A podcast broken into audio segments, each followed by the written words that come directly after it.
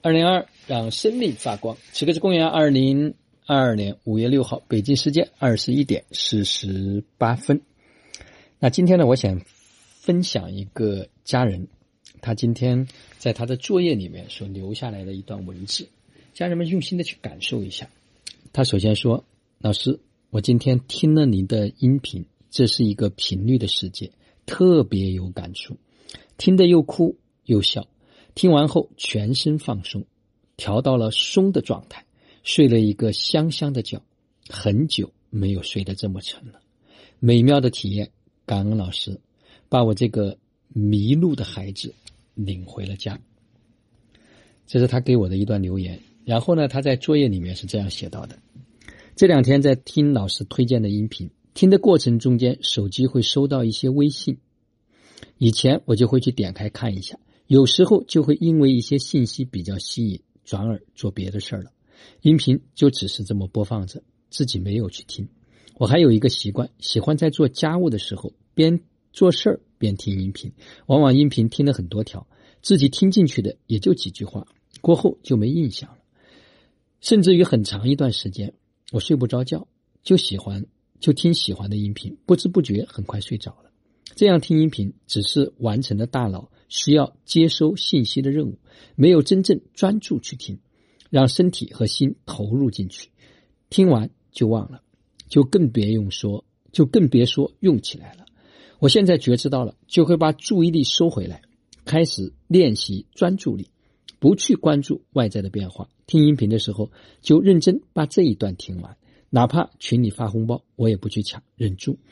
听到老师有一两句话触动到我的，我就记录下来。每个音频只要有一句话我接收到了，那就是收获。昨天听老师的音频，有时候忍不住笑出来，有时候会非常的兴奋，就像老师能看到我的内心一样，很享受。在自己还做不到一心多用的时候，就一心一意做一件事儿，在每个当下都是全新的，都可以有新的选择。守住中心，不被外在的诱惑带跑，收回能量。聚焦铆定在自己当下要做的事儿上，一件一件的去做，一口吃不成胖子。生活中其他的事情也尝试去调频。洗碗的时候感受水流的欢快，碗碟的凉爽，还有洗完了清洁干净的舒服感。边做事儿边听音频，表面看起来很休闲，其实内在是紧缩的，因为想抓取更多。专注一件事儿，身体反而是放松的，真奇怪。这位家人呢，刚刚加入到咨询生活到几天的时间，但是进门和不进门，他拿到了非常不一样的体验。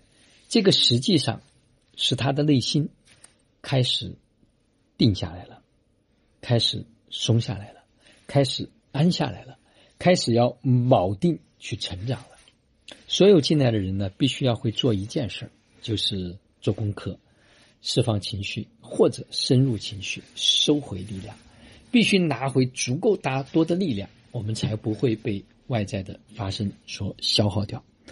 那今天的分享第二件事儿是有一位家人啊，我们在这一次做亲体的，他负责工作方面的一些事情。